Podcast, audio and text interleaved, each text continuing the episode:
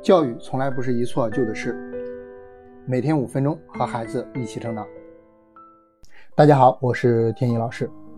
最近啊，有家长问我说，孩子在家干点活啊，就要奖励，怎么办呢？这种情况您遇到过吗？可能很多家庭啊都有类似的情况。那么我们今天就来聊聊这个事情。还是像之前一样，想知道怎么办，咱们先知道为什么。出现这种情况的原因啊，往往是因为我们总是用奖励的方式来诱导孩子听从我们的安排。奖励的行为啊非常常见，而且形式多样。有的是呢，按照你的要求做一件事情啊，你就给奖励；有的呢是每项家务啊都要明码标价啊，倒垃圾五毛，扫地一块；还有的是啊给孩子做记录，比如贴小星星，然后集齐一定数量换取某个物质奖励。那只要物质奖励有吸引力啊，是非常有效的。而且这个奖励的物品越是孩子喜欢的，越有效。但是随着时间的推移，你就会发现孩子有两个典型的变化：一种是啊，同样的奖励，孩子已经不愿意做这样的事情了；另一种呢是上面提到的，没有奖励，啥也不干，开始索要奖励。这其实就是因为当有外部物质奖励的时候啊，就会代替。做事本身带来的快乐，在心理学上被称为外部动机，会削弱内部动机的作用。尤其是在咱们这一年级啊，规矩养成的重要时期。比如啊，做家务之前和大家聊过，做事情是人的本性啊，因为做事情会产生能力感和成就感，这是一种内部动机。但是我们一旦新加了奖励，这就是外部动机，这会带来两个问题。第一呢？就是一旦物质奖励代替了我们做事本身的价值感、成就感这样的内部动机，孩子没有了内部动机，做事啊就靠外部动机。那么如果没了奖励，就完全没有动机了，孩子就会出现上面说的没有奖励不想干活的情况。另一种情况是孩子出现习惯化，那么你的物质奖励需要不断的提升档次。才能维持原来动机的那个强度，就是本来你给一块糖就挺高兴的，但是你给了十次之后啊，他就会觉得这一块糖没有什么可高兴的嘛，可能就需要一块蛋糕，甚至是更多才能达到之前那种快乐感。所以啊，对孩子进行物质奖励确实好用，但是一旦用不好，其实就会变成搬起石头砸自己的脚。那如何用好物质奖励呢？咱们明天和大家详细的聊。今天要说的是啊，如果孩子已经开始索要奖励了，或者是奖励慢慢开始失效了，怎么办？我们来解决一下。首先，我们要开始有效的表扬。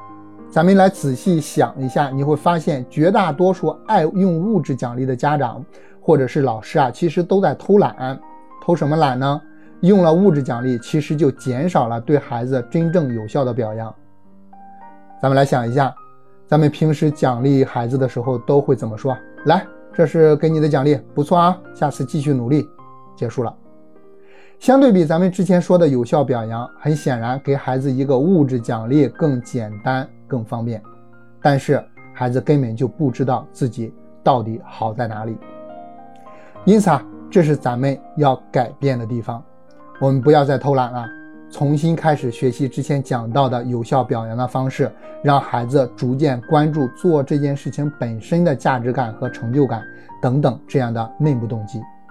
这里面呢，和大家分享另一个和有效表扬类似的方法，就是和孩子聊一聊他是如何获得成功的。比如啊，你要奖励孩子，肯定是因为孩子做的比较好嘛。但是，孩子如何从做的不够好到做的好的呢？如何达标的呢？哎，你和孩子聊一聊这个过程。比如啊，你发现孩子最近学习写字有进步，别着急奖励，而是问问孩子你是如何做到的呢？大部分孩子啊是非常乐意的和家长去分享自己经验的，这就会激发孩子内心的那种成就感和能力感，这就是内部动机。当有效表扬逐渐起作用的时候啊，你会发现孩子对于物质奖励的需求啊，其实是在慢慢的降低。那这个时候啊，我们要开始第二步，和孩子谈一谈关于奖励的规矩了。这就涉及到了咱们之前讲到的关于立规矩的问题了。当然，这里面最重要的还是要和孩子探讨清楚，爸爸妈妈为什么要给你奖励呢？让孩子正确的看待奖励这件事情。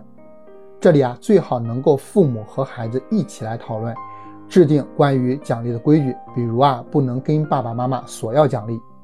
当前面有效的表扬这一步做好了，那这一步立规矩啊就会变得更容易。当然，如果您在家里啊有一定的权威性，也可以先给孩子立规矩。不过呢，这个有效表扬的确不能少。最后呢，我们还要做的是改变奖励方式。